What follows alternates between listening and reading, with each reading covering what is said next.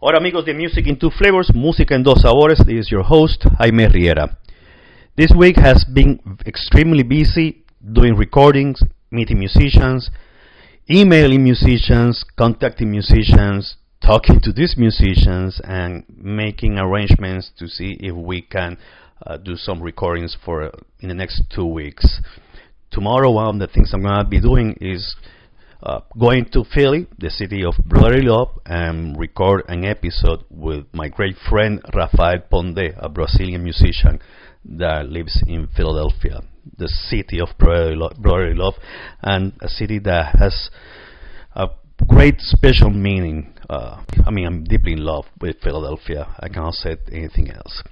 But let's not talk about my future plans with this podcast, and let's talk about today's episode. Today, I had the pleasure once again of having Frank Cassell, the banjo man. And we took, I mean, we started from where we left our last time we met and do the episode. We talk about bluegrass in the 1960s and 70s. We talk about Woodstock, and we talk about how people in the 60s use different kind of recreational drugs, not like the ones that we are seeing uh, in the streets right now, like the opiates problem, uh, cocaine, heroin, that stuff. Uh, we talk a lot about that, and we talk about Frank's experience uh, on these venues in the 60s and 70s. So, without further ado, and not giving you any spoilers, let's start listening to Frank Cassell, Banjo Man, Part 2. Festivals, I know that festivals was a trendy thing in the 1960s. It was not big- before yeah, that. yeah. I started in Virginia. So And then they got like they got like the the drugs and uh-huh. drinking and drugs, but the hard drugs you need, you need that in music sometimes. kind of spoiled it. It's a Yeah. shame because when and I'll I'll, I'll I'll talk about this on the podcast, but the I thing mean, is, I'm already recording. So I'm sorry to tell you, you're already being recorded. I am. yes, you You're are. kidding. No, I'm not. I'm starting to record once you got through, through that door. okay, let me think about what I may have no, said. you have, you have I'm not said nothing worried. wrong yet. I'm not worried. Uh, There is no, I- nothing wrong. So here's your coffee. Can I get another one of these? Of A big course. one. Yeah, thanks. Okay, well, um, yeah. So then uh, there were um, the festivals are coming back now. Thank God. Yeah. And for the last, when I say now, in my old guy terms, now is like the last ten or twenty years. Okay. But um, the uh, festivals were like huge back in the 60s and 70s. Huge. Um, and they attracted thousands of people. And then there were a lot of local festivals around. But there, there, the uh, bikers started coming to them, you know, and I don't mean your ordinary help the community type bikers. Yeah, I know, These no. are LA really Jones. bad bikers, really bad bikers, and they did bad things. So you the know, same they- people that were guarding and safe and, and, and procuring to protect the Rolling Stones in California, the same people, the same bikers. Well, you know, I don't want to. I don't really want to characterize like not all bikers, but there were there were, but they there were biker gangs. It was the 60s. Festivals. Yeah. And they would bring and they they would bring like really hard drugs and quaaludes and stuff. And, Alcohol. And then when and alcohol. and then you mix alcohol plus drugs, and you have crazy people going around the festival. Oh right, where you had people, uh, and you know a lot of uh, innocent people were were getting like pushed around and harmed, and it was like so. a lot of- yeah, so people people slowed down going to the festivals, and then uh, you know who wants to go somewhere out in a rural area where there's not that much many police and there's a big biker gang and you don't know what they're going to do. So it was like Do you have the opportunity scary. to go to one of those festivals in the 1960s? Oh yeah, I went to a few. Can you remember? I mean, can you have an anecdotes about those festivals that you can recall? Well, I'm trying to think of um, Were Yeah. mostly in this area? Were now the the Berryville Festival, Berryville, Virginia, or in um, what's the name of that community near Berryville? I'm trying to think. It'll come to me. Anyhow, um, oh, it's Watermelon Park in Berryville, okay? Virginia. That was always a pretty much of a family event, and the people were all pretty, um, actually pretty Christian oriented, you know, pretty family oriented. So the the the Berryville Festival at Watermelon Park's been going on for I don't know ever since this, at least the 60s or 70s. Before then, and uh, so that that was always pretty cool. But we went. I went to one down in Southern Virginia, more than one. Okay. I had published a book. Oh, you have a book? Well, it was a book of five-string banjo arrangements Okay. that I did with a great player named Ray Hessen. And so he was a great banjo player, but he had all these tablature arrangements of songs, the way he played them. So I was learning off this tablature, and I said, "You know what, Ray? We got to make, we got to put these in a in, a book. book so everybody can see them." And at the same time, I was getting interested in learning these Irish tunes Okay. on the banjo from um, a book by a guy named McNeil. And he had a book called A Thousand and One Irish Fiddle Tunes. Okay. And this was the standard Bible for Irish fiddle tunes in the United States. You know, gen- the genuine Irish tunes. He Mhm. compiled them all and put them together. So they were all in fiddle music. So you played that as well then? So I took the music and put arrangements of those on the banjo. So it was easy to you to learn those tunes, or it took you a while to? It took a while. You know, it was a learning process. And this happened, al- I mean, also in the 1960s, or was later on? Oh, was, the 70s? yeah, early seventies. Yeah. Early seventies. So, so the point is that I had this, I had this book, and then I would take it. My plan was to take it to bluegrass festivals Okay. and sell it to banjo enthusiasts at bluegrass festivals. We got a, we got a nice review in the banjo newsletter, and I sold some mail order. And I would have done a lot if I was older and a little calmer and a little wiser. I would have done much better. I had a little trouble It keeping up. happens to all of us. Hey, come on. Yeah, I had a little trouble keeping up with the business end of things. You, you know, I mean, uh, I like the the banjo playing thing was great, and making the book was great. It took me uh, maybe a year, six months, or a year to do this book because I would take a fiddle music Mhm. arrangement, and then I would learn it on the banjo. You know, and then learning to play it was one thing, and then I would write it down in banjo tablature notation. You know, like guitar tablature shows Yeah, you yeah. like where to put your fingers Yeah, and stuff. So this was like banjo tablature, which shows you by string and fret, like where you put your fingers. So I Okay. would translate these fiddle tunes onto the banjo. Wow. So I had a bunch of those, and uh, maybe a dozen of those, and then a bunch of Ray Hessen's arrangements, and put them together, and had this little book project, which was actually looking back on it, it was great, and I wish I had. So it's still, I mean, is that all print already? Oh yeah, yeah. I mean, I have two or three copies left. This was in the '70s, early '70s. Gosh. and it never got picked up. Maybe I should try to get a publisher to to pick it up and do I mean, a have decent have job you tried the International Bluegrass Music Association? Well, you know, I should probably take a copy down there. Uh, they have a a big convention in September. And I have a friend who lives down there, so if I put my bid in now, I might be able to get a place to stay. Are you a member of the association or not? I am not currently a member. Okay.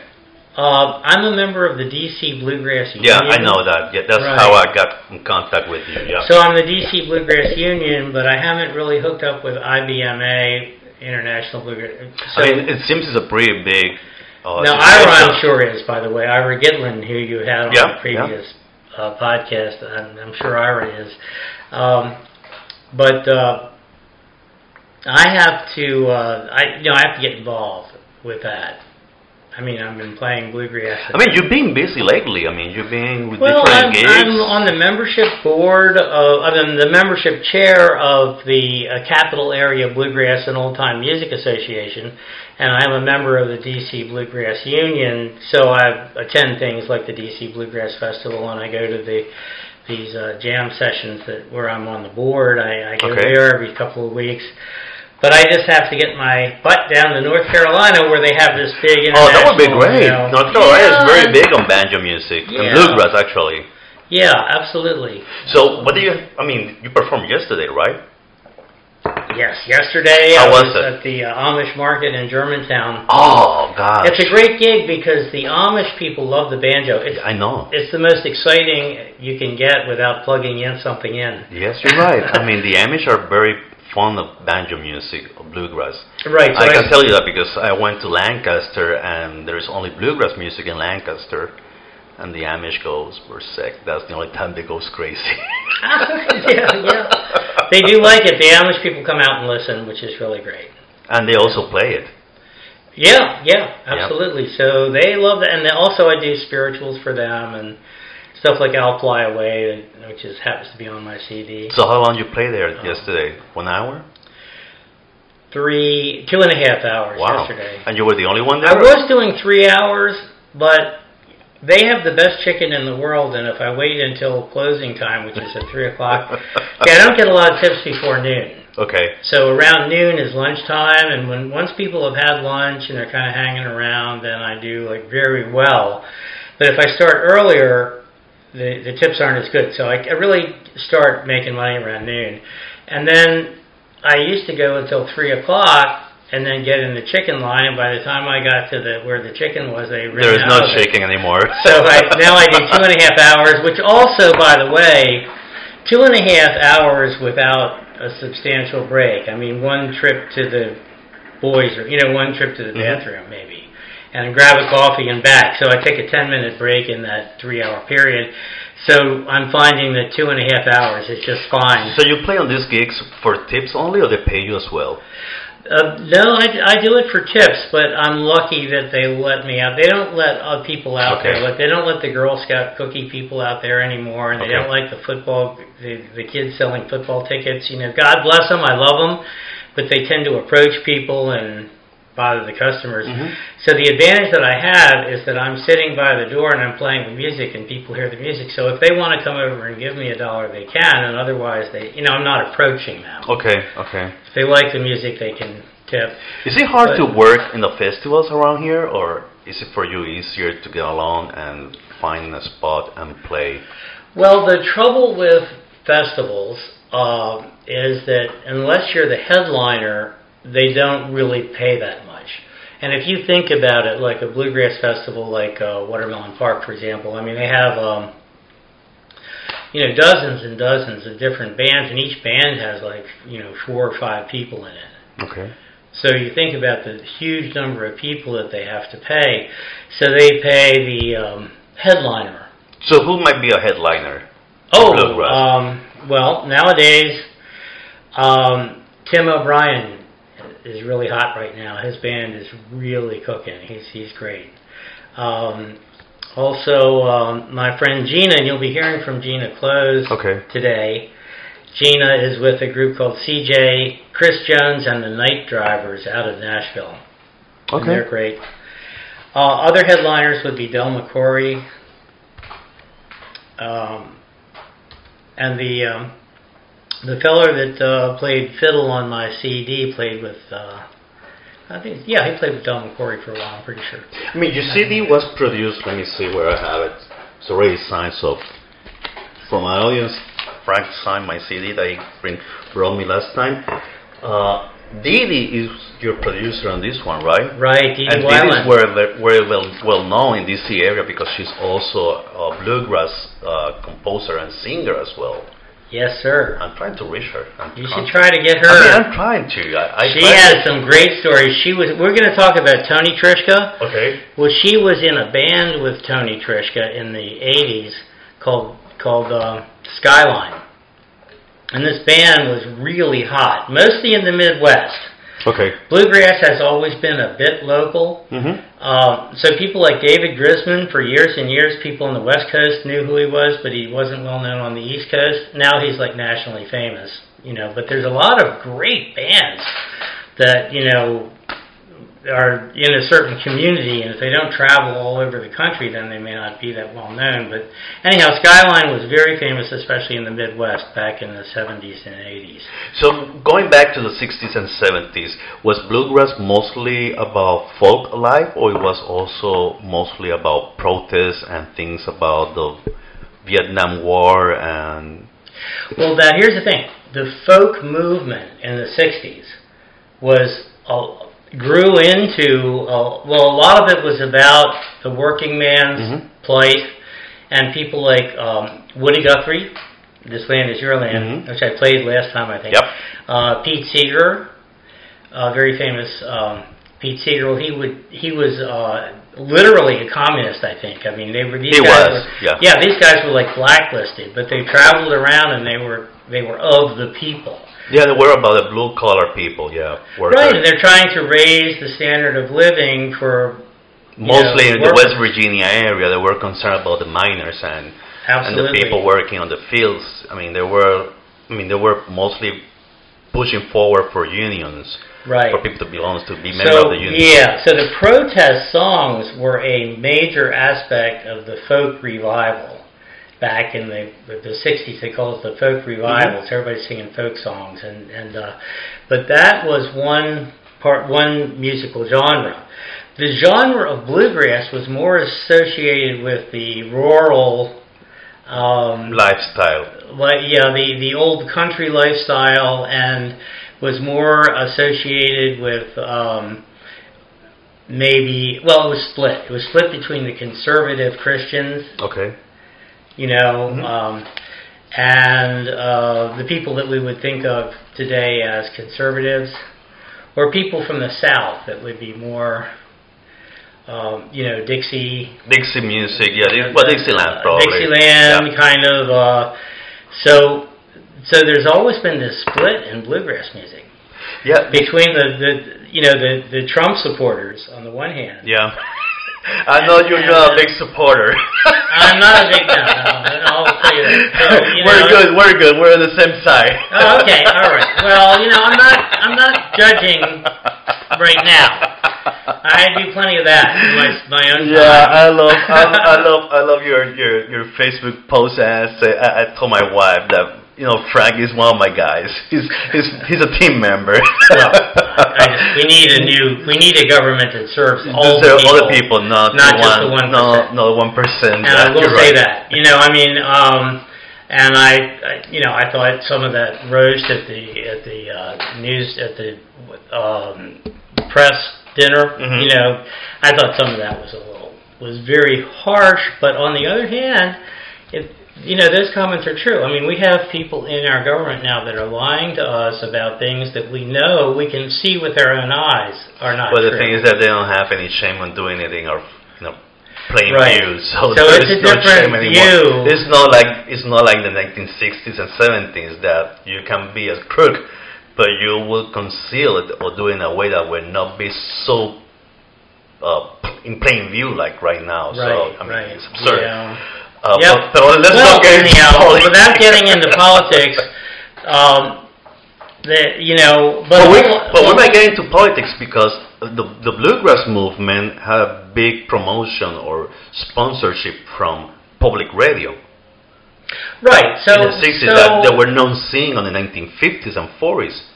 There were Right. not that, I mean, the, the public radio, uh, uh, well, things were not as polarized, and you know, I, I, they were polarized in terms of the anti-establishment Mhm. and the hippies and stuff like that.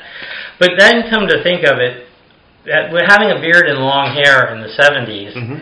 I encountered discrimination in my own community where I grew up. because you have long because hair. I had a long hair and a beard. I got thrown out of like this this place that I was going into since I was like a little kid. wow.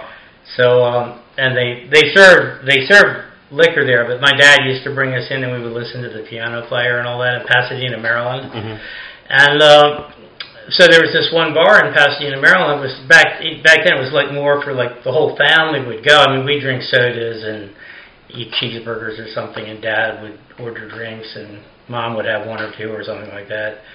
Dad would have a few, and uh, we would listen to the piano. I would listen to the piano player, and when I was and you know I was going into this place like ever since I was a little kid.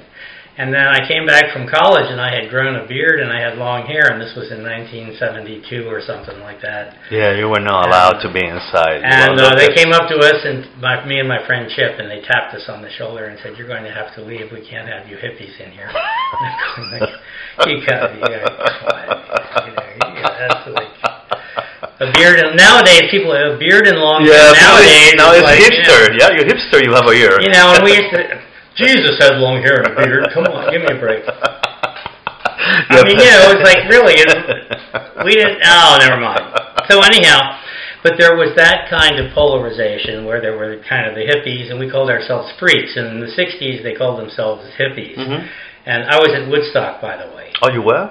I was at Woodstock, and that was a great experience. And that was not really bluegrass at all, but lots of like rock and folk and. Mhm. and, and, I mean, you have everything. It was a melting pot because you Yeah, have just about rock, everything. You, you got everything. Yeah. You But got the both this- bluegrass music was kind of confined, confined to the rural areas and the farms and so forth.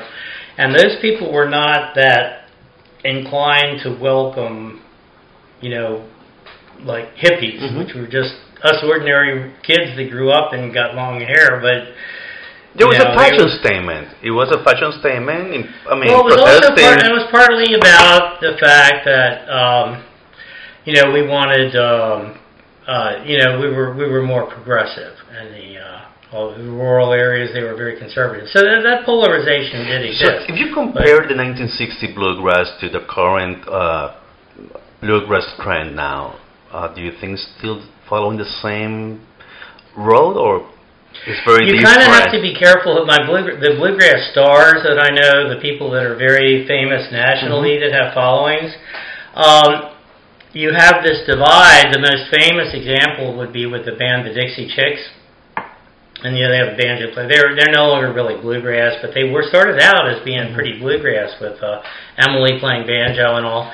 So with the Dixie Chicks, when they came out against George Bush and the Iraqi War, then a whole lot of country radio stations They banned her. their music at all. But Yeah. then a whole lot of people in New York and Philadelphia and D.C. and Embraced them, and yeah. loved them. So Yeah. they picked up a lot, a big following that supported them, and a lot of their original bluegrass following dropped them. But do you think it's So- still, it's still the same uh, trend on on the music, or they're very different from the '60s? I mean, like the lyric, um, let's talk about the lyrics and uh, because the music is more or less the same, the, the chords, but the lyrics. Well, maybe the chords. Uh, let's see. I how has bluegrass music has changed um, since the '60s uh, in terms of an increasing use of different kinds of scales in the music. The old the themes are largely the same. The themes are largely, you know, I'm sitting here in the railroad station and my Mm-hmm. girl is gone, but there's more likely to be a bluesy feel or a minor key feel or something like that to a song than maybe back in the 60s with bluegrass. And this is where I can give you some examples. On the banjo, which Let's is go where for I it. know what I'm talking about. Let's on go for it. banjo. Let's go for it. Let's go. Bring your banjo here. Let's go and make some noise. I mean, I remember one of the, the things about the 1960s is that you used to see more. Well, let's just rephrase this.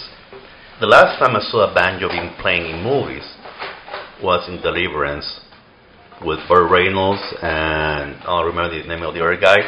That they have the famous dueling banjo Right, part. right. After that, there is no banjo anymore in movies unless they're going to uh, recreate a 1940, 1950s movie. But after that, I mean, you Oh, don't see banjo anymore in movies. Coming back, It's coming back. coming back. Thank goodness. But you're uh, you're absolutely right about that. Um, so uh, to to that point, um, the banjo bluegrass music kind of took a back seat to country music, and country music uses electric instruments Mhm. and, a drum set. And in the bluegrass band, the banjo really is the drum set, so to Mhm. speak. Well, the the Nashville scene in Nashville, they wanted to be all cool and up to date and you know everything's happening in River City type hmm kind of a, of a thing. So very commercial, very commercial. Yeah, they are. So the commercial country music in Nashville got to the point where they felt that banjos and mandolins and things created a stigma of rural America that was kind of like the redneck, hokey, Yep. mountain guy, ignorant mountain Ignorant, guy, like yeah. the guy in Deliverance was retarded, Yeah. supposedly. Yep. Okay. So that they didn't want to have anything to do with that image. They wanted the image to appeal to everyone, city people and all that, you know, and have a they wanted to have a more sort of what in their mind upgraded commercial image. So banjos became literally blacklisted in Nashville. And Nashville was not even playing anything that had a mandolin, like a Bill Monroe mm-hmm. mandolin, or banjo, or, or country fiddle. All of that fell away and was unacceptable. And when Emmylou Harris, and this was in the 70s, Yeah, and you said that that she was forbidden to play the band. The mandolin Harris was, had got a con- contract to play country music, and she was very smart because now she can sing all the bluegrass she wants, except she can afford to hire bands and support musicians, and Mm-hmm. you know she. But she had for five years she had a contract; she was not allowed to play any bluegrass. That's completely absurd. And the same was true of like Linda Ronstadt loved mariachi music, but she Yes. was. and- Yeah, oh yeah. Yeah, I Speaking of- remember in 1980s she started loved that playing music, but she mariachi was- again. She was not allowed to do it when she had that contract. When the contract was up, the first thing she did was get some mariachi, Mariachi, and she started singing in Spanish. I remember that. And that. Emmylou Harris, first thing that she did was go back into bluegrass. Yeah, I, re- I remember You know, Belinda she- Rostan. I was and- like, man, she's Hispanic. I mean, she's Latina. And suddenly, I said, I mean, I didn't know about that prohibition in her contract, not playing any Mhm.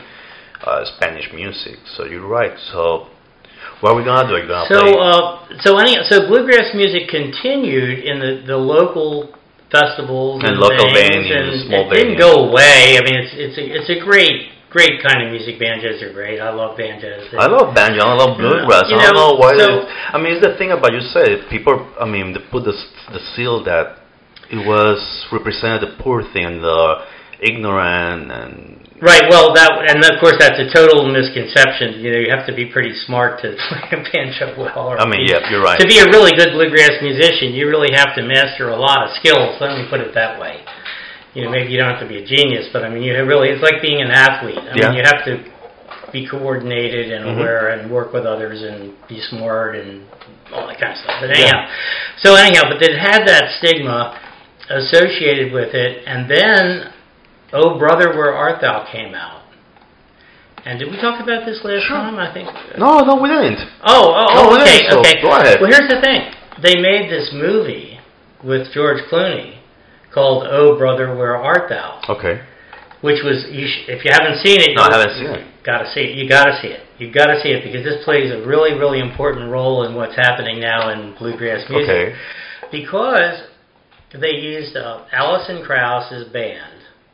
And George tried to do the singing and he couldn't do it, so the Alison Krauss's singer, you know, and Okay. guitar player, he did the singing and all. So when you see George singing, it's really this guy in Alison Krauss's Okay. band, okay? Well, the mu- the movie was huge, very, very successful. It was like a southern tale that paralleled uh, Homer's Odyssey. Okay. And so the character George Clooney goes through all these like bizarre adventures, and finally, eventually comes out successful. But it, I shouldn't even give it away if you haven't seen the No, movie. I haven't seen it, but I'm gonna look for so, it definitely. But Yeah. it, don't worry, it's so quirky that. I mean, it's like you you know he's kind of gonna get through stuff. It's kind of like a western. You know they're gonna Mhm. get through it, but then sometimes it doesn't look like they are, and it's kind of scary and all that. But anyhow, but it's very funny in places, but it also t- kind of tells the story of like a sort of ordinary human being and the adventures that he goes through eventually to reunite with his family. Well, the soundtrack they used Alison Krauss. Mhm. They did. They used songs like "You Are My Sunshine," Mm-hmm. and they used a lot. Um, uh, they, you know, uh, let's see, um, the Big Rock Candy Mountain. You know, let's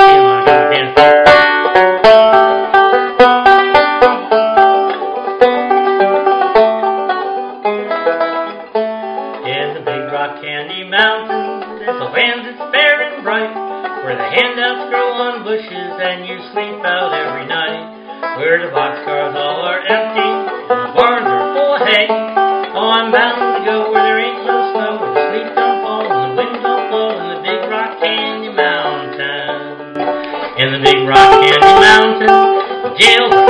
tin. You can bust right out again as soon as you get in. And the boxcars all see now all the um bulldogs all have rubber teeth and the cops have wooden legs. Oh, I'm bound to go where there ain't no snow, where the sleet don't fall and the wind don't blow in the big rock candy mountain.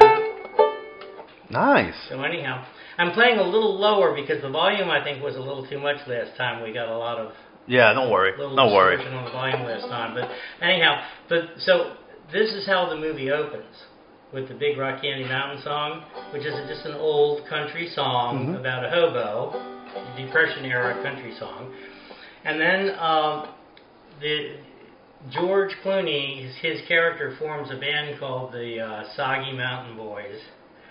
And uh, it, it, and then they get a radio. Soggy. Mountain Boys. Soggy Mountain Boys. Definitely, to definitely Foggy- is very mountain. and Soggy Mountain Boys, and they get this radio gig, and then they're a huge success, and the whole country's crazy about them, and all of a sudden they have all this power, and they were he he had actually escaped from prison, and now he's like this big star, and you know, so anyhow, um, well, the the soundtrack to that with Alison Krauss is uh, you know playing fiddle, and Mhm. she has fiddles and banjos and mandolins, and she has a bluegrass band, right?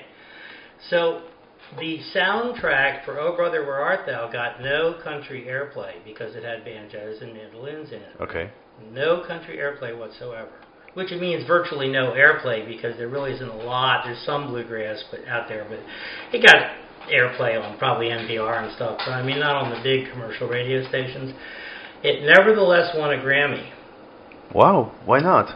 It won a Grammy be- because I mean, it won. it won Oh, okay. Okay. a Grammy Okay. with no airplay to speak of. Wow. with no commercial airplay. Let me put it that way. I mean, it's being played on, you know, On the movie only. local radio Yeah. stations, but but and the movie, right? But the movie was so popular, and the soundtrack sold so many copies that, and and then it, it won a Grammy. Well, that made Nashville sit up and take notice because they hadn't played one track off of that Gosh. soundtrack CD in Nashville, right? So it started playing after the, the So- Grammy. So after that, they started having banjos.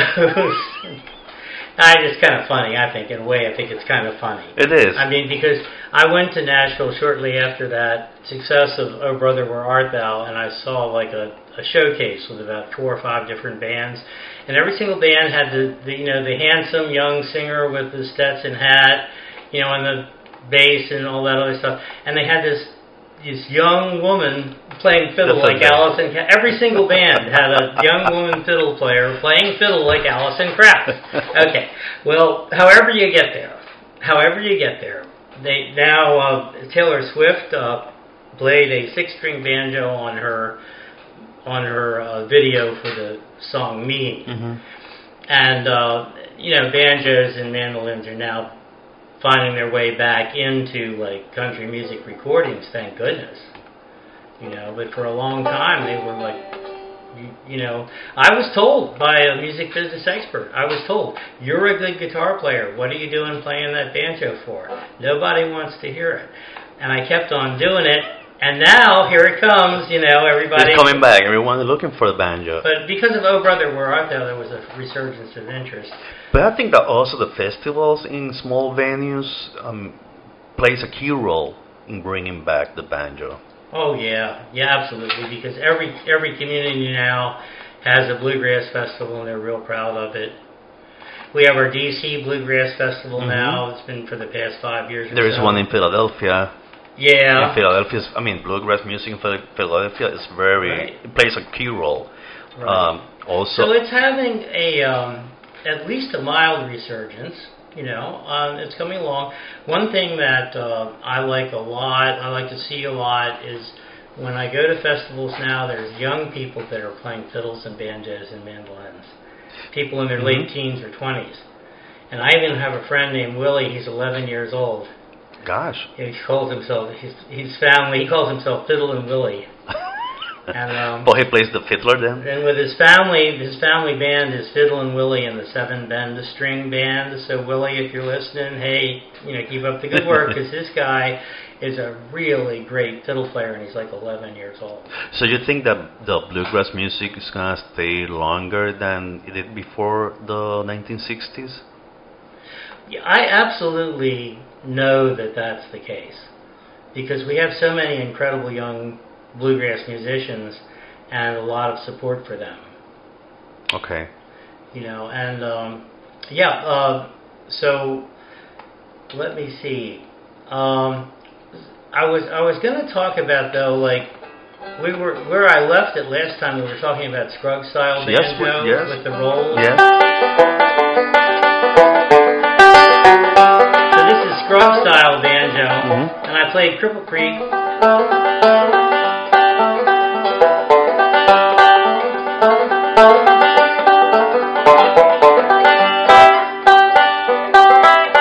So anyhow, that's the Scruggs style version of Cripple Creek, and he used those unique patterns and combinations of rolls in the 30s and 40s to create a dynamic new banjo sound. Mhm. Everybody started doing that.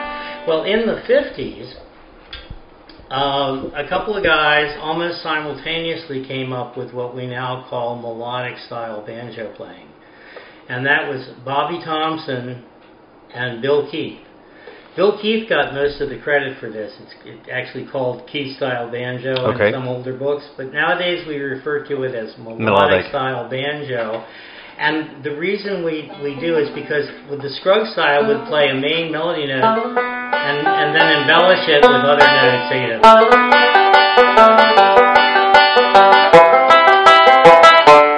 Whereas in melody style, you can play these uh, rapid fire fiddle tunes note for note. Okay. Now, Bobby Thompson and Bill Keith came up with this independently and simultaneously. Kind of interesting. It's like, but they're both both of their styles are completely based on Earl Scruggs. But but you play every melody note like a fiddle would play it instead of just playing the basic rolls. So rolls are used and it's based on the Scruggs rolls, but it's every note is a melody note. Now, just an example. Here's this Cripple Creek. That's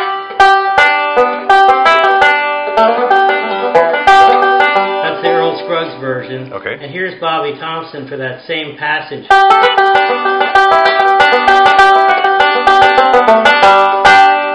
Very different. So it, it, Scruggs is. Let's see. So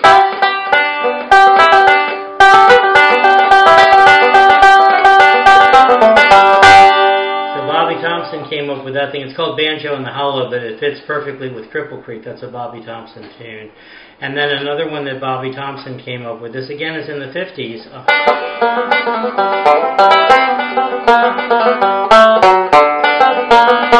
That's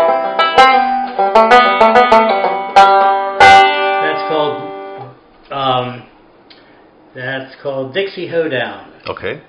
and that's by Bobby Thompson. He played that on the It's uh, very different from Scruggs sti- style. because you're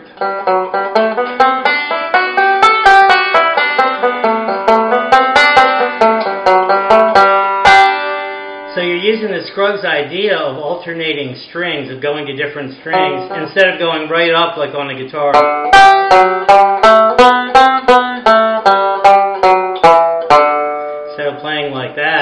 You're going.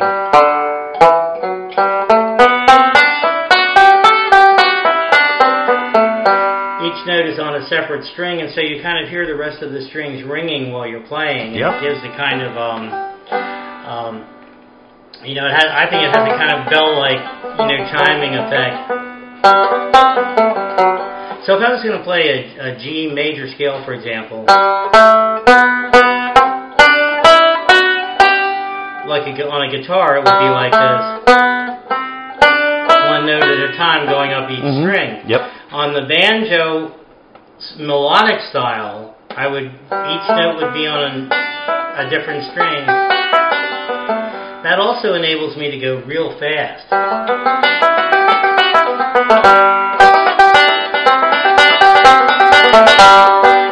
Yeah, you're right. So I can play like, and here's a tune. Now, now getting to Bill Keith, Bobby Thompson was with Jim and Jesse, which was a well-known but not quite super famous bluegrass band at the time. They're legendary now, and they're a great band, no question about it. But I mean, Bobby Thompson did not have quite the exposure of Scruggs. So Thompson and met, and Thompson and Keith met and just, and talked about the fact that they had each come up with this independently, and they both agreed, you know, that they Mhm. nobody one didn't get it from the other. But Bill Keith got most of the credit, and for a long time, this was called Keith style banjo playing. Okay. And so um, here and and but Keith Keith had a real powerful um, syncopated. Uh, Genius kind of. He was, and he also studied music theory extensively. So that, that there he goes. he had quite a uh, quite a musical background to work from. Um, so uh, this tune, Blackberry Blossom, is in the melodic style, and Bill Keith popularized this version of it. It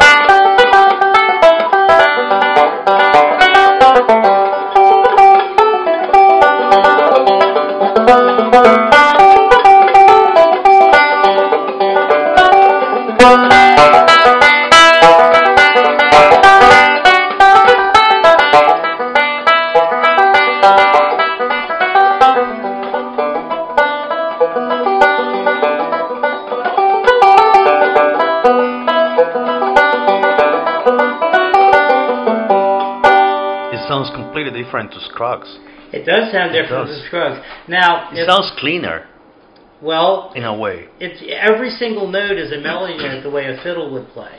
So now we have the option to do all kinds of things that we weren't doing before with Scruggs style banjo. We have the option of playing Bach on the banjo. Well, it's right here. It's right here in your CD. Right, that's that, that piece, and I'm working on another one now.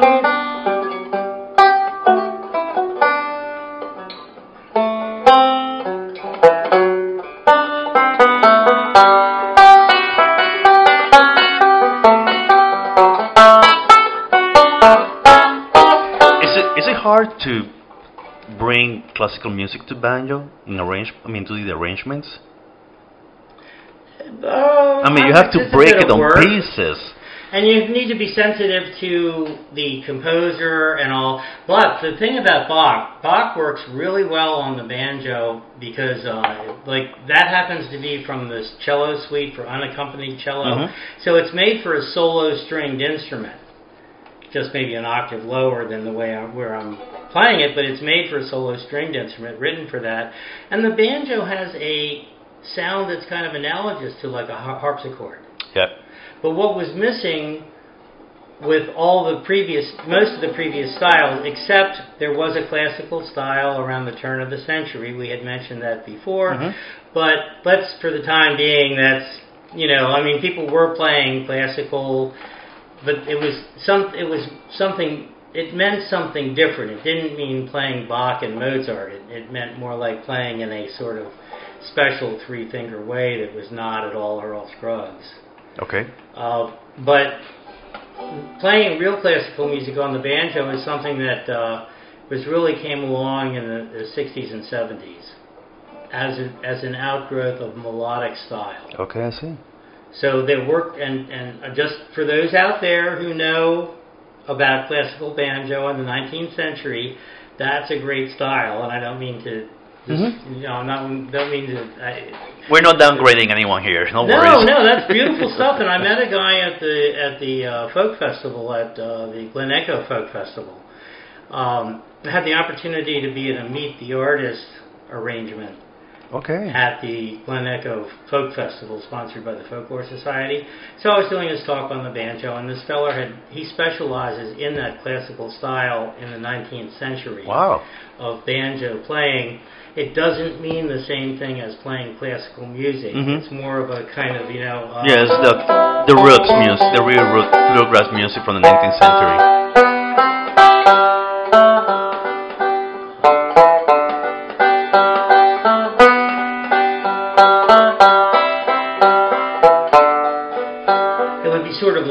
That. You know, yeah, yeah, we're talking about the original. I mean, talking about the music that the African American used to play in 19th century. That then after that, the minstrels took it from them and started playing in around the Rocky Mountains, Appalachians, everywhere. That's the kind of music we're talking about, 19th Right, century. right. But, but but then by the then in the cities there were these banjo salons and there were a lot of very famous women banjo players who never developed a reputation because women were not supposed to have a Yep. reputation back then. So um, They didn't have the vote until and there was this the kind 19th. of classical style banjo playing that you know.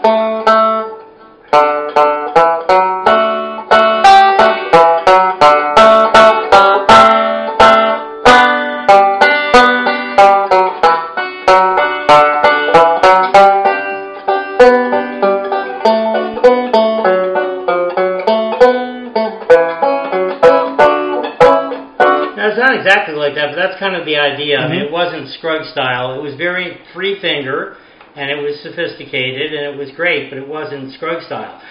The current melodic style banjo is kind of based on the Scruggs style. The Scruggs style. It's it's based on melodic techniques Mhm. which come out of Scruggs style. If you listen to this Blackberry Blossom thing, by the way, you can see the Scruggs rolls. Here's a forward roll. You know, Mhm. so you can see where the circular fingering patterns Yep. are. And these things,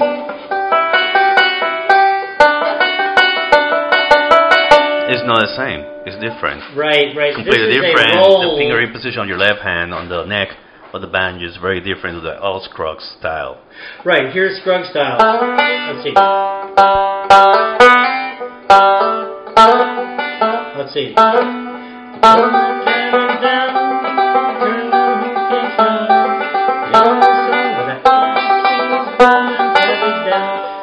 A melodic Mm-hmm. treatment of it. It's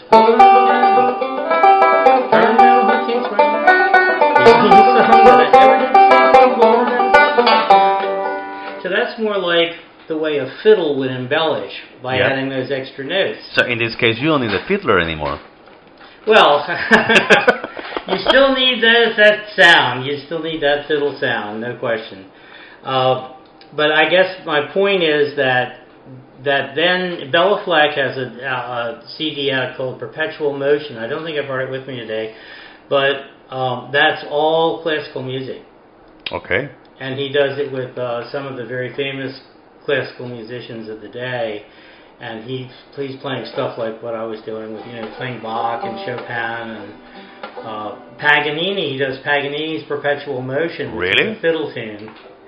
But with with melodic style playing, you're capable of playing whatever a fiddle can play. So so this gives you the option to play all these things that you couldn't really do before. You can do whatever you want with the banjo then. So now we're now we're to the point like I played a little bit of Bach, you know, I think, but uh, Bill Keith put out an, a CD in the 50s, I'm pretty, or the 60s. He may have put it out in the 60s, I think. Uh, may have come out in the 60s or so. I can't. I don't know exactly the year it came out, but it's but it's based on stuff that he was doing ever since the 50s. But he had various styles that that he played, and he, he took. well, Remember, I, I took Irish tunes and I put them on the Mhm. band. Well, Bill Keith did that. He's he's the one that inspired me to do that.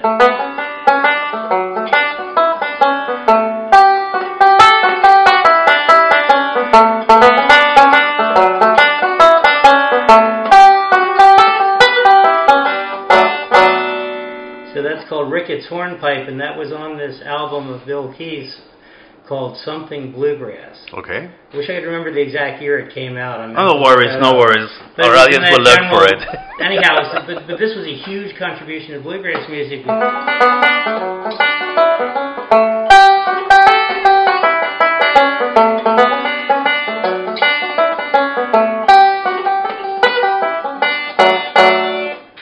It's fascinating how the Irish people adopted the banjo for their music. It's amazing. I've seen them here in my uh, McKinsey's pub playing Yeah. the banjo. So, moving along, um, Tony Trischka is um, very well known for one, among other things, teaching Béla Fleck originally. Okay. Um, I didn't know that one. Béla Fleck. Yeah. Béla Fleck is maybe the greatest living banjo player. And we'll talk about him a little bit. Maybe we'll play, find something and play it. Um, but Tony Trischka and Dede Wyland, you were telling me she produced my CD. Dee Dee was uh, Tony's partner, and she sang and sang and played guitar, and she has a absolutely famous voice, and she teaches voice, by the way. She's uh, and she produces CDs. So anyhow, but Tony Trischka, his contribution was to take this melodic style, you know, of, and he added like chromatic notes, which we mean.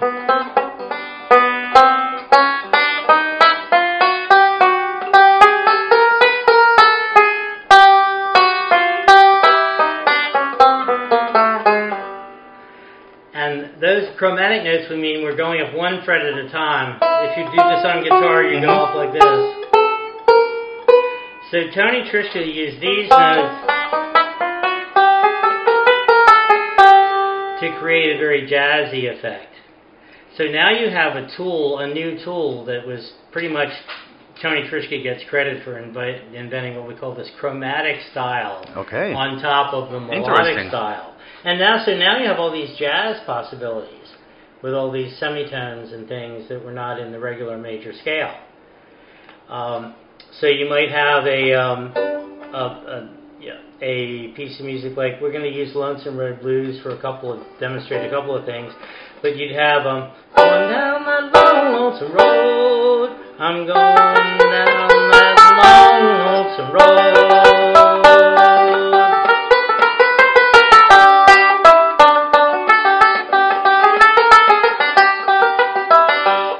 Very chromatic. So you get, yeah, yeah. very yeah, that's half steps, but you get a very bluesy kind of sound Mhm. that way by by using the.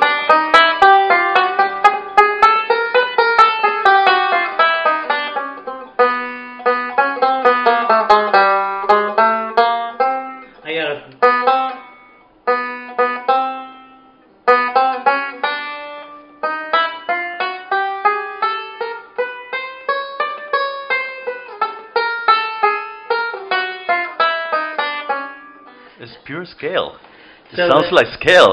Right, right. So th- those notes, those chromatic notes, you can kind of toss them in for effect here and there, or you can build and go into like a, a new key, Mhm. perhaps, or you know, or uh, it, it just it or it, it, it gives you.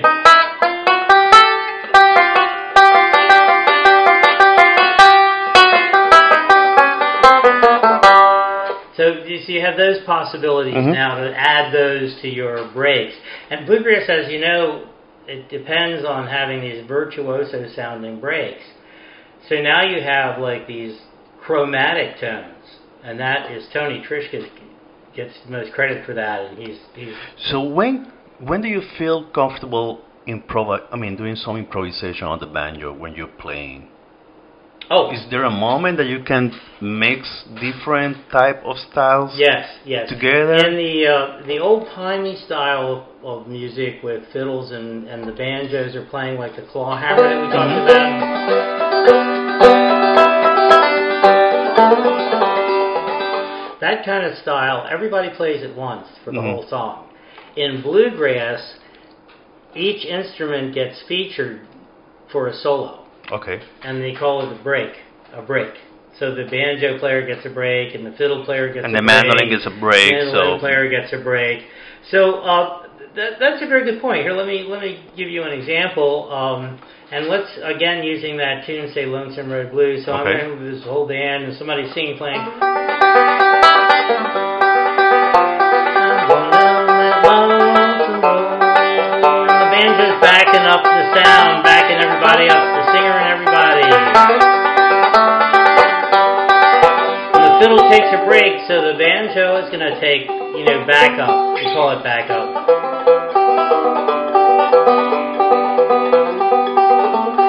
So the fiddle's doing something amazing and creative, and I'm just backing up the fiddle. And it's my turn. Whoops, I I can't, it's too loud.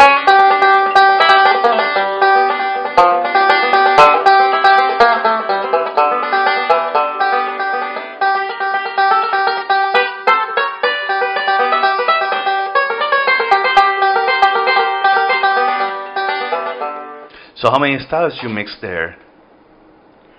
Uh, so one of the things that I did was I threw in a little blues lick, and we're we're coming to that right now. Okay. We talked about the the Bill Keith doing you know the scale stuff in a melodic style. Mhm. Tony Trischka adding these these. Uh,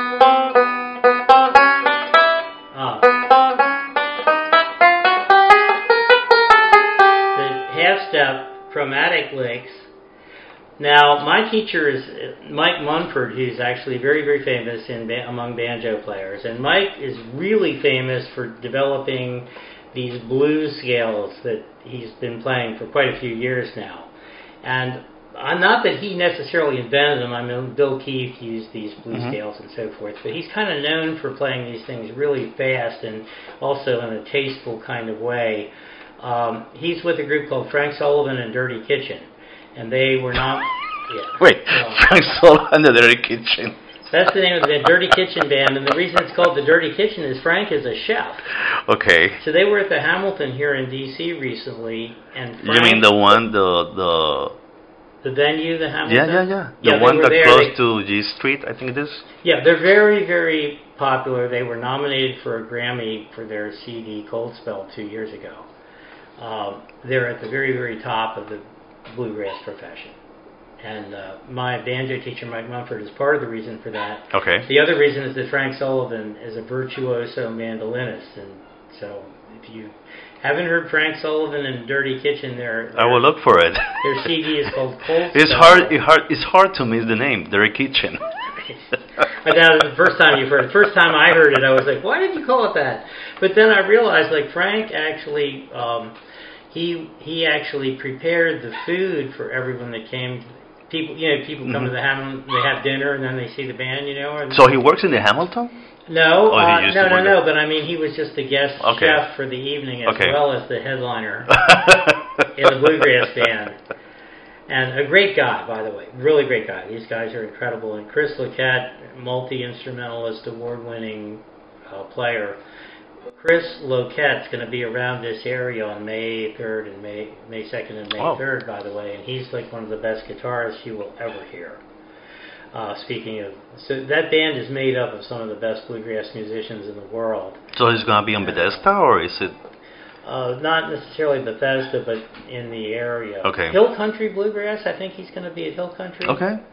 Um, if I'm not mistaken. So check out Hill Country and see if he's not going to be there early in May, which is coming up Yeah, next know, week. real soon. Yeah. So if you get to see Chris Luquette, you'll thank me for it. I will.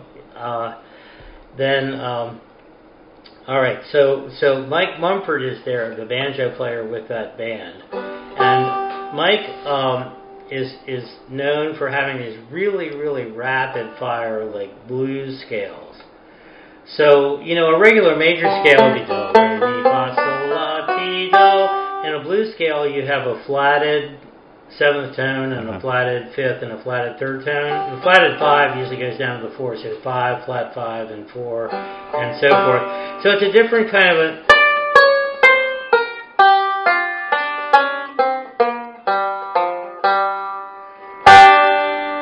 So if you're ha- playing a blues song, then you get a much more bluesy Mhm. sound with.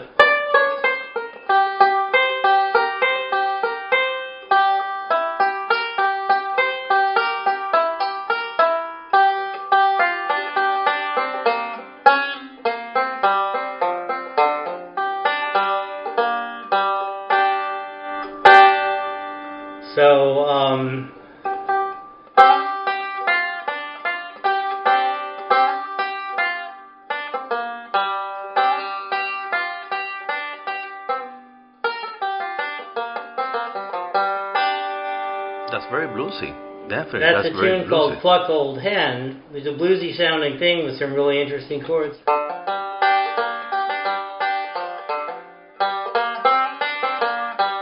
There's that flat five and that.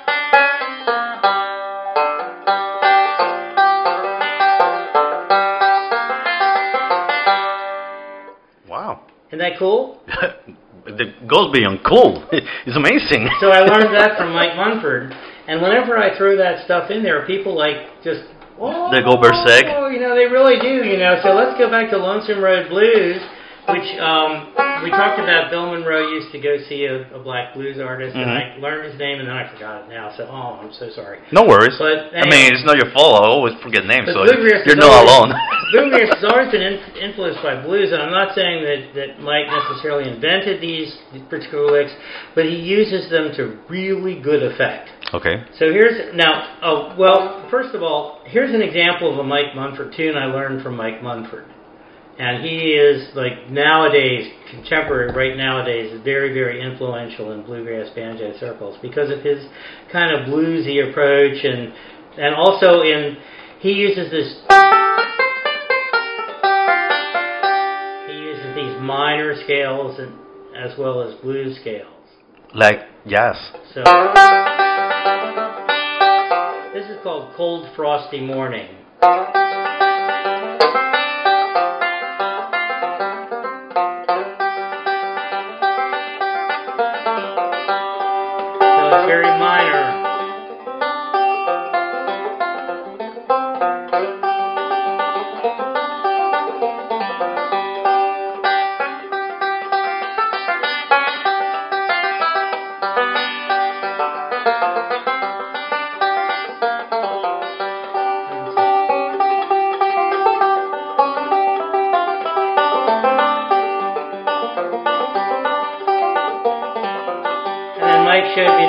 too. I got all this from Mike, but here's his up the neck thing.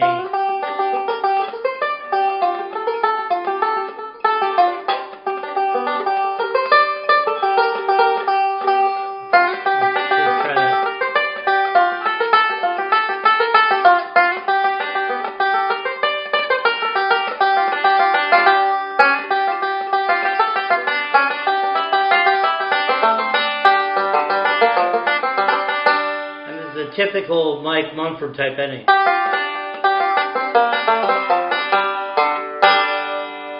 Wow. That's a G minor, mostly G minor scale, by the way. So, in a certain way, the, the use of the scales is sounds like a little bit of jazzy as well, because jazz used the pentatonic scales.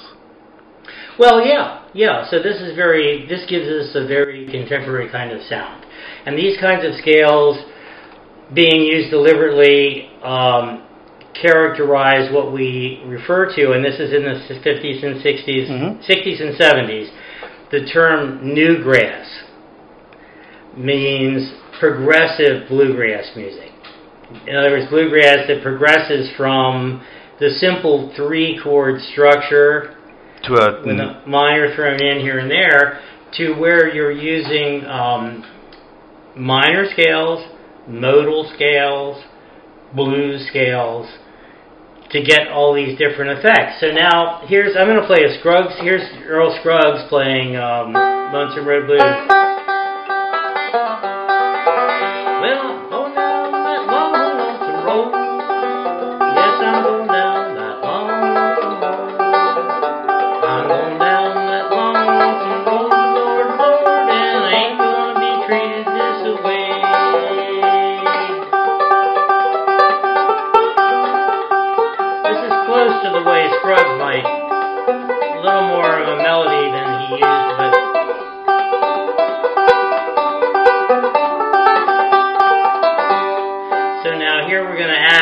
Of these bluesy notes in here the same song. in the same song, just to show you how Mike Munford might How you know, evolved how it would evolve in, into a uh, what we call maybe a new grass. movement. You know, we haven't lost the banjo, we haven't lost the, the bluegrass. It's all there. We've just added some things that make it a little more cool sounding. Okay. if You know what I mean? So.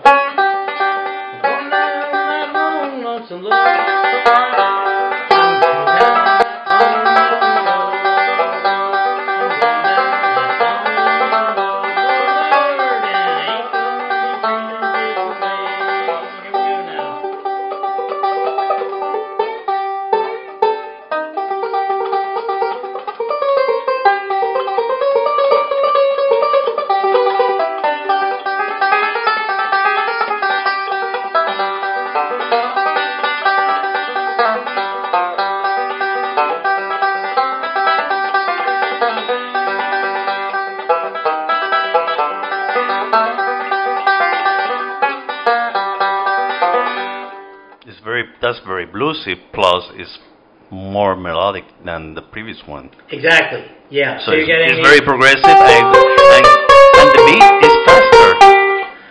Yep. Yep. So the beat So is much thanks. faster. Here's yeah. the little Tony Trischka.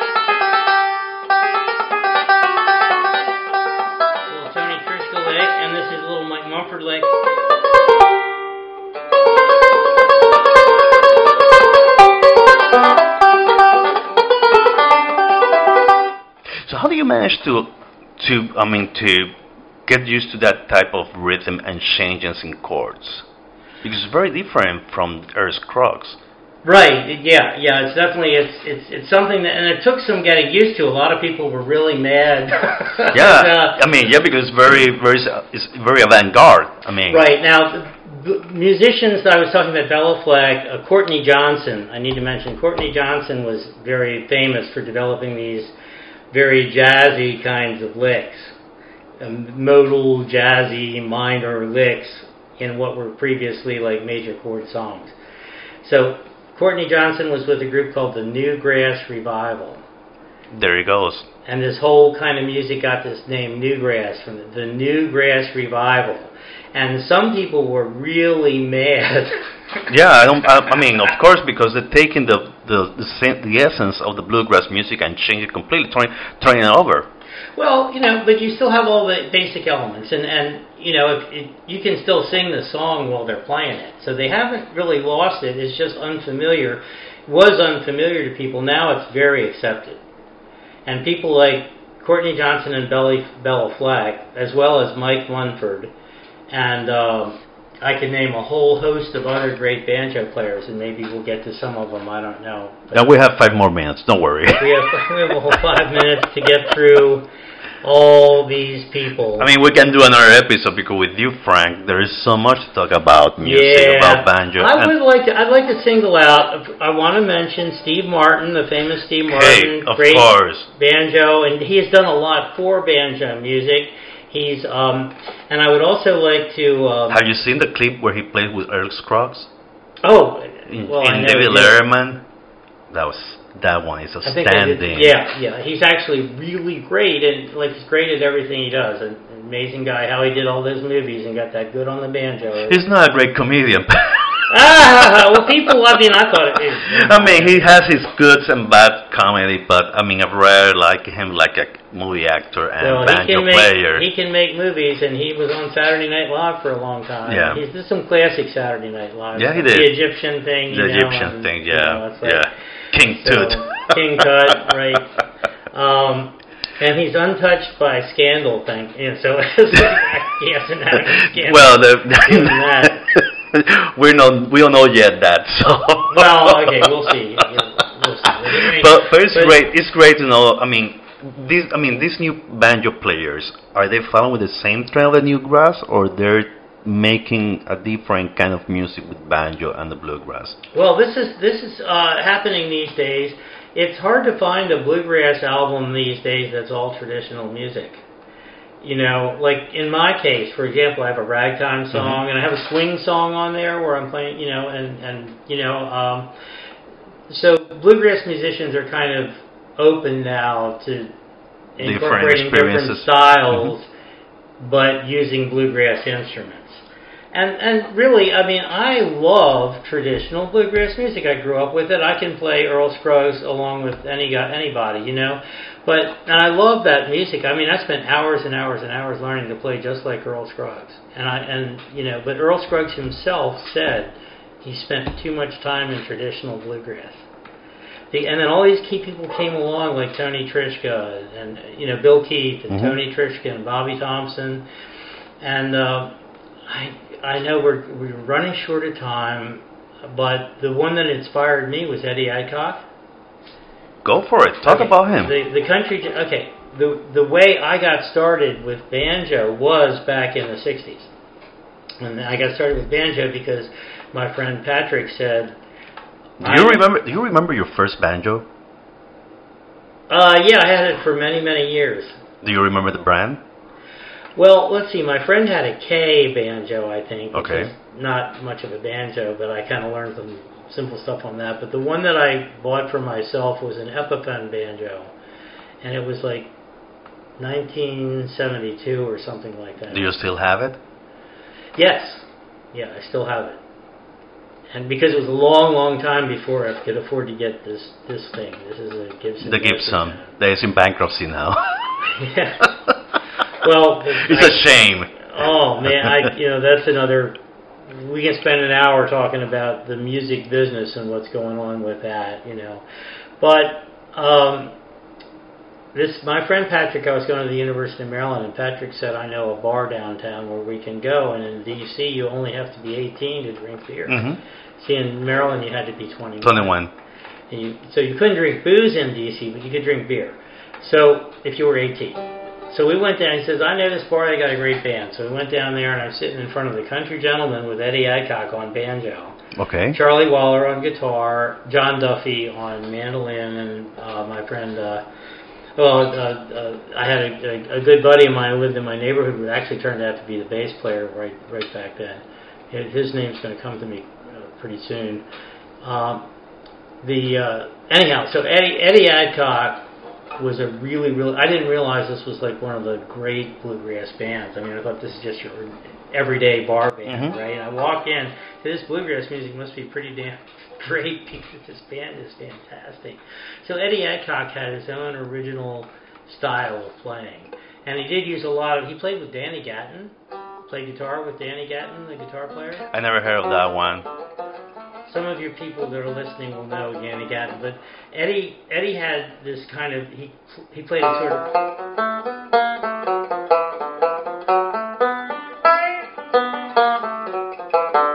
He had like he called it single string style, like a guitar, Mhm. kind of like a guitar playing. But he also played like a, a it, it sounded in a way like a finger style guitar.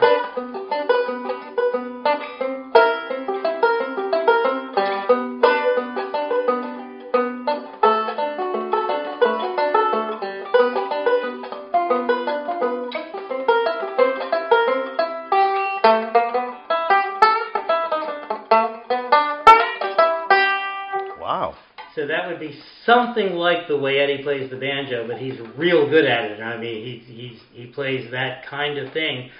He grew up unaware of Earl Scruggs, and so he thought that Earl Scruggs was doing all this stuff like he would play guitar. So he developed this whole style of playing, which he called single string style. And now he's now he's famous for it because it does help. It's it's another avenue of playing where you're doing something like.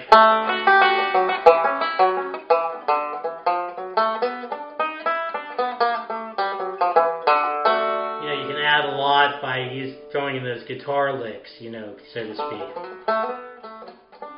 So he would he would do he did that, but he also was a huge fan of uh, Chet Atkins, and that's where this.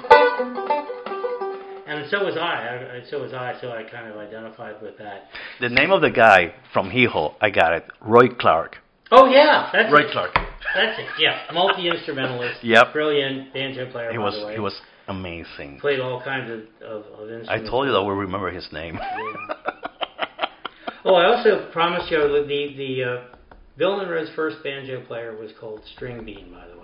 The Okay. tall, skinny guy in Bill Monroe's Mhm. band that started out with him was String Bean with a very fancy two finger style. But then Scruggs came along with the three With finger three-finger style, style. and it just blew everybody away. But as String Bean started out with Bill Monroe.